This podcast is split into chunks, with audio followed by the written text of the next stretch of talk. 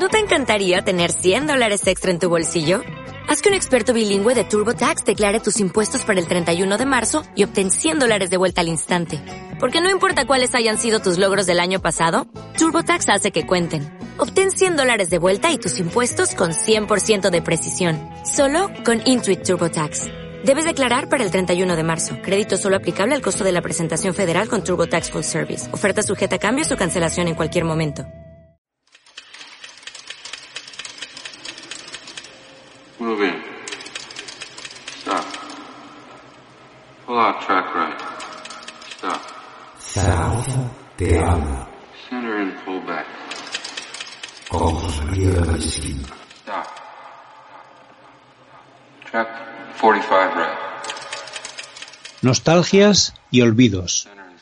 En el programa de hoy vamos a hablar brevemente de la nostalgia y de algunos olvidos relacionados con el rico pasado patrimonial de Zaragoza. Me explicaré. Periódicamente, como si de un cometa se tratara, las páginas o secciones culturales de algunos medios de información recuperan una entre las numerosas asignaturas pendientes que tiene esta ciudad para con su legado edilicio o monumental, se convierte en noticia por un día y luego fuese y no hubo nada.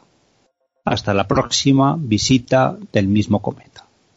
A veces se trata, por ejemplo, de recordar las varias casas donde residió la familia del pintor Francisco Goya, de las cuales solo perdura una, remarcando el olvido impersonal de este hecho. No le falta razón a quien considera que en cualquier otra ciudad que pudiera jactarse de ello, sin duda hace tiempo se habría establecido ya un itinerario cultural que a partir de las distintas ubicaciones de estas casas reconstruiría el paso del genial pintor por la ciudad. Pero Zaragoza parece que mantiene una significada maldi- maldición con casi todo lo relacionado con Goya, desde el malogrado rincón que lleva su nombre en el Parque de Buenavista, que en unos pocos años cumplirá un siglo, y hasta la más reciente incapacidad institucional durante décadas para llevar a buen puerto el proyecto de un Museo Goya, denominación que hoy en día parece que se ha apropiado una entidad privada. En otras ocasiones, y tras décadas de silencio, salen a la luz otros olvidos que momentáneamente sacude la conciencia ciudadana sobre el legado memorialista de determinados entornos, como por ejemplo los pocos antiguos cuarteles que siguen pendientes de un desarrollo urbanístico, sobre todo estando como están en apetecibles zonas del centro urbano. Así, todavía colea la suerte de los muros del antiguo cuartel del Cid, cuyos restos, recayentes al paseo de María Agustín, han saltado a la actualidad con motivo del anuncio de una exclusiva promoción de viviendas de lujo en un solar por el que diariamente pasa muchísima gente que hasta ahora posiblemente ni había caído en que esos tristes muros son los únicos restos del cuartel de caballería que a finales del siglo XVIII se ubicó allí. Además, estos restos aparecen vinculados con una de las pregonadas hazañas bélicas durante el primer asedio francés en 1808 y tal vez por ello la promotora inmobiliaria se vea obligada, entre comillas, a en lugar de derribarlos, lo que sería natural para ellos, conservarlos de alguna forma, lo cual está muy bien, pero puede que les suceda lo que con los restos, por ejemplo, de la puerta Cinegia en la entrada de la calle de los Mártires. Sin duda, es uno de los lugares más frecuentados de la ciudad, pero al carecer de alguna señalización o indicación al respecto, pasa completamente inadvertida, salvo para algunos frikis avisados. De esta forma, la percepción de estos déficits se convierte en nostalgia, ese reverso romántico y tenebroso de la memoria que sin más contenido que el sentimental, sin proyectos ni presupuestos, se ve reducida a hacer las funciones de un cometa que cada X tiempo alguien recuerda, pero tiene bien pocas consecuencias prácticas y no se traduce en nada que no sea la temporal denuncia que pocos días después desaparece entre otras noticias que vienen a cubrir su espacio. Hasta que tiempo después vuelva a ponerse en primera plana y así hasta el infinito. Sucede algo parecido con otros muchos déficits de esta ciudad con su pasado, como por ejemplo y entre otros el reivindicado Museo del Ferrocarril y del Tranvía de Zaragoza. Menos nostalgias, menos denuncias epidérmicas de los olvidos y más empuje para hacerlos pasar de forma efectiva de las musas al teatro. Opino. Sí, señor, buena opinión. Está muy bien el símil del cometa, ese que periódicamente nos visita. Es muy, muy oportuno. Pues sí, eh, conforme hablabas me estaba acordando de, tu compañero y amigo y también del programa Antonio Tausiet y su Zaragoza Vil. Eh, son cosas de nuestra Vil Zaragoza, ¿no? Otra que me ha venido a la mente es eh, Teatro Fleta, por ejemplo. El Teatro Fleta que, que, llevamos, me parece que 20 años ahí con uno de los lugares más emblemáticos de la Zaragoza hablo de los años 70, 60, como era el Teatro Fleta, y que ahí está, que se ha convertido en una patata caliente, que no hay ningún, ningún ayuntamiento, no hay ninguna eh, institución que, que, se haga cargo de, de algo tan, tan céntrico, tan emblemático, y también que hace alusión a un personaje de, de la tierra, ¿no? Como el, el tenor Fleta. En fin, Sí, que sí, que somos muy, muy dados a, a esa melancolía, pero también a, a la apatía, a la falta de, interés o de sensibilidad, ¿no? Por, por lo nuestro. Somos así.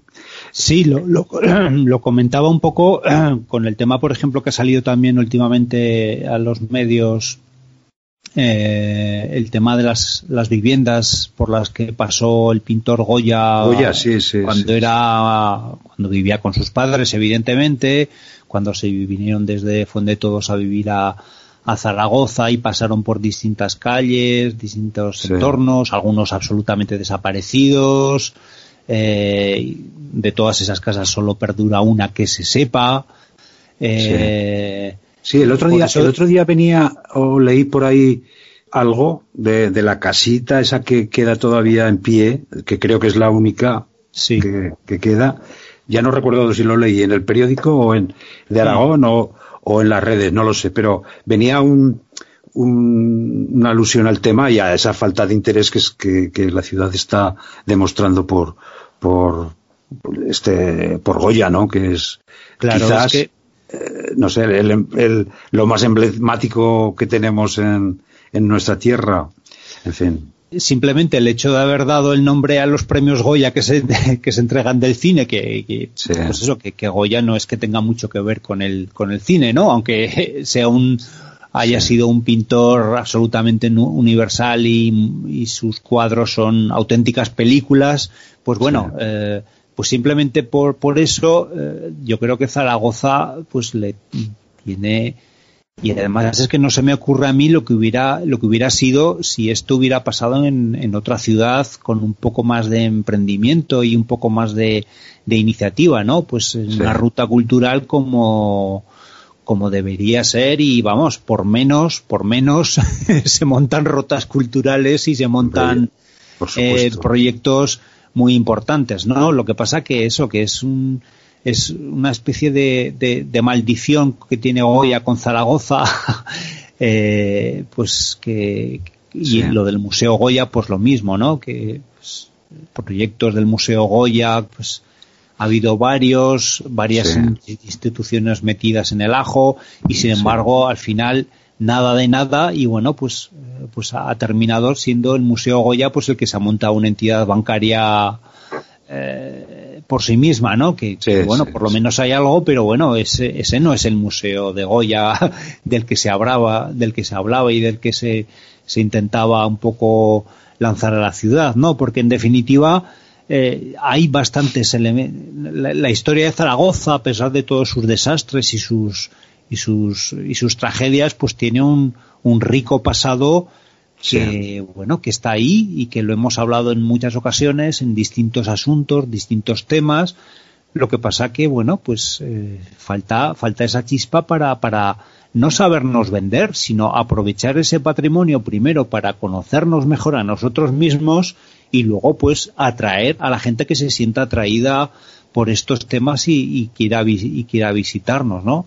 Y ahí, pues para, bueno, para, para, para parar un tren absolutamente en Zaragoza, asuntos, temas, temáticas, eh, parques temáticos, en fin, ahí hay material.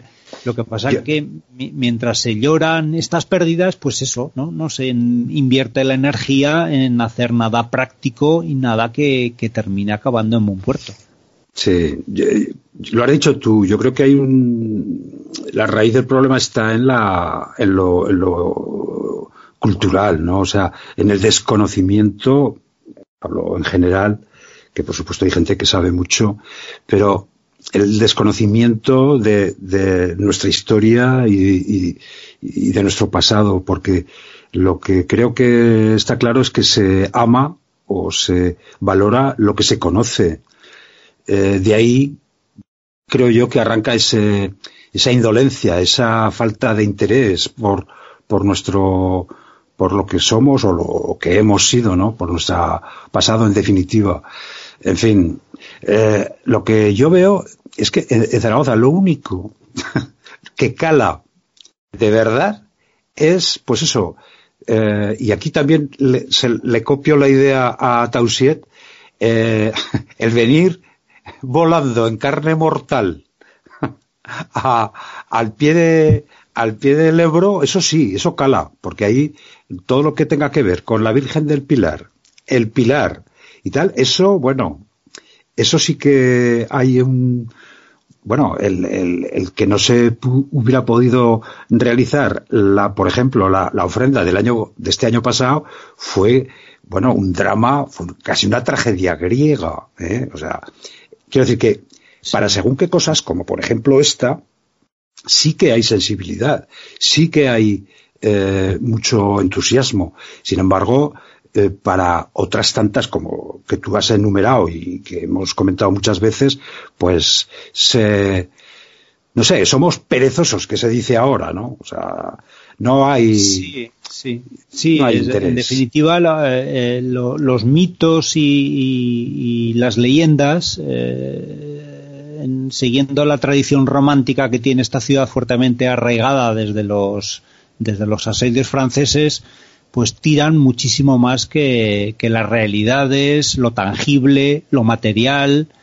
Eh, entonces, pues bueno, sí, eh, la gente que, que pone, que antepone de forma irracional un sentimiento eh, a, a lo que es la defensa de algo material, algo tangible, algo, algo tocable y, y realmente existente, pues es, es, un problema. Y es un problema pues para, para esto porque lo del patrimonio eh, entonces se diluye no si todo es si, si la mayor si el mayor pilar que tiene esta ciudad es un, es un mito, una leyenda, un, algo inconsistente que ni, ni, ni tuvo lugar, ni existió, ni, ni, ni, nada por el estilo, pues ya te pone un poco sobre aviso de, de la sustentación que tiene el, el tejido moral y, y tejido eh, filosófico que, puede tener esta ciudad, ¿no? Eh, porque claro, eh, si te pones a hablar de Goya, pues claro, es, es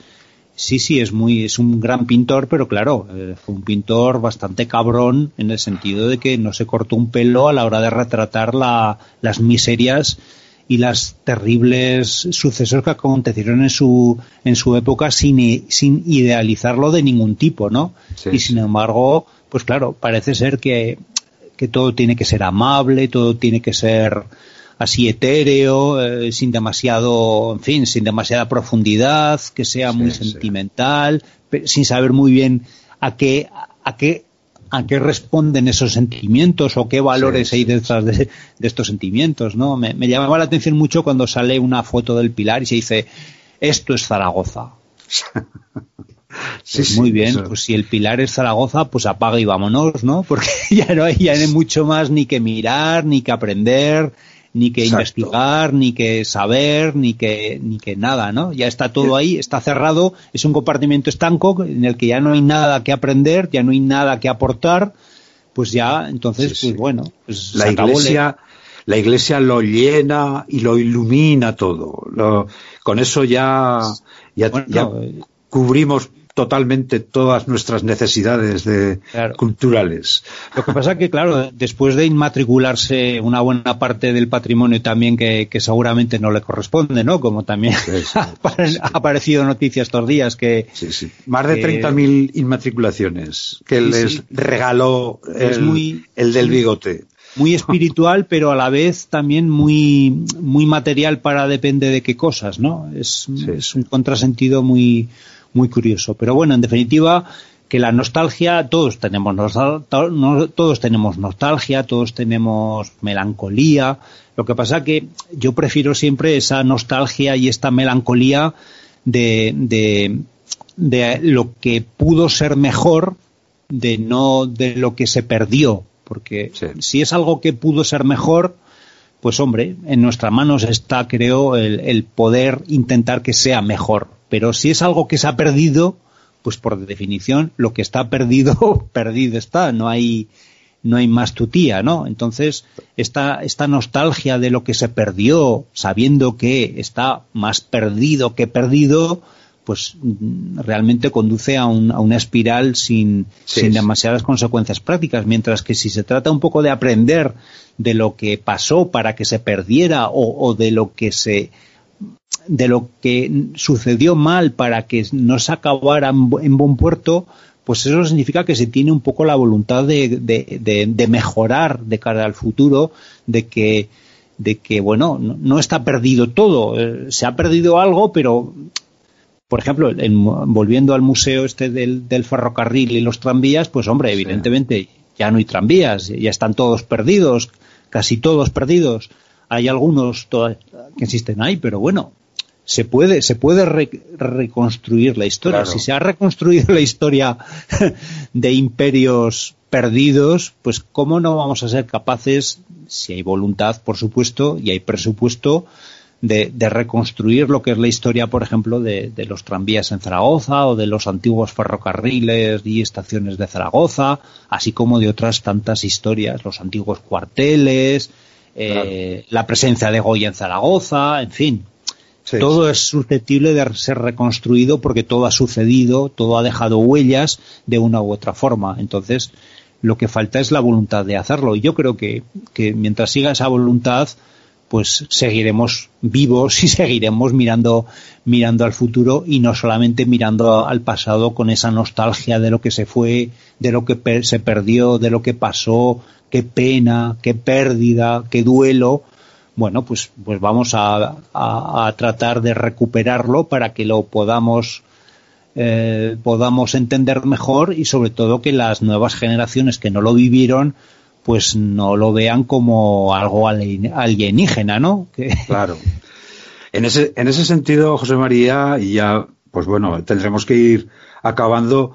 Eh, creo que espacios como este, Zaragoza te habla, o otros tantos que, sé que haces o hacéis junto con Tausiet en, en prensa y televisión, creo que vienen un poco a recordar esa carencia y creo que es la chispa que, bueno, que algún día esperemos que prenda y que se recupere ese interés por conocer eh, nuestro, nuestro pasado y seguro que si eso se consigue, cambiará, cambiará la voluntad de los políticos porque porque, en fin, yo me remito a lo, a lo, dicho hace un rato. Creo que en la raíz del problema está el desconocimiento. Es la esa falta de, de, interés, esa indolencia proviene del desconocimiento.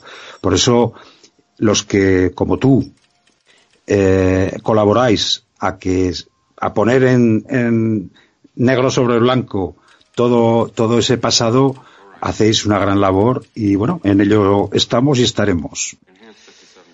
Pues si te parece, lo dejamos ya para dentro de un par de semanas y seguimos con estas estos temas que son siempre, siempre muy interesantes. ¿Vale? Muy bien, pues un cordial saludo a toda la audiencia y, y hasta la próxima ocasión. Hasta luego.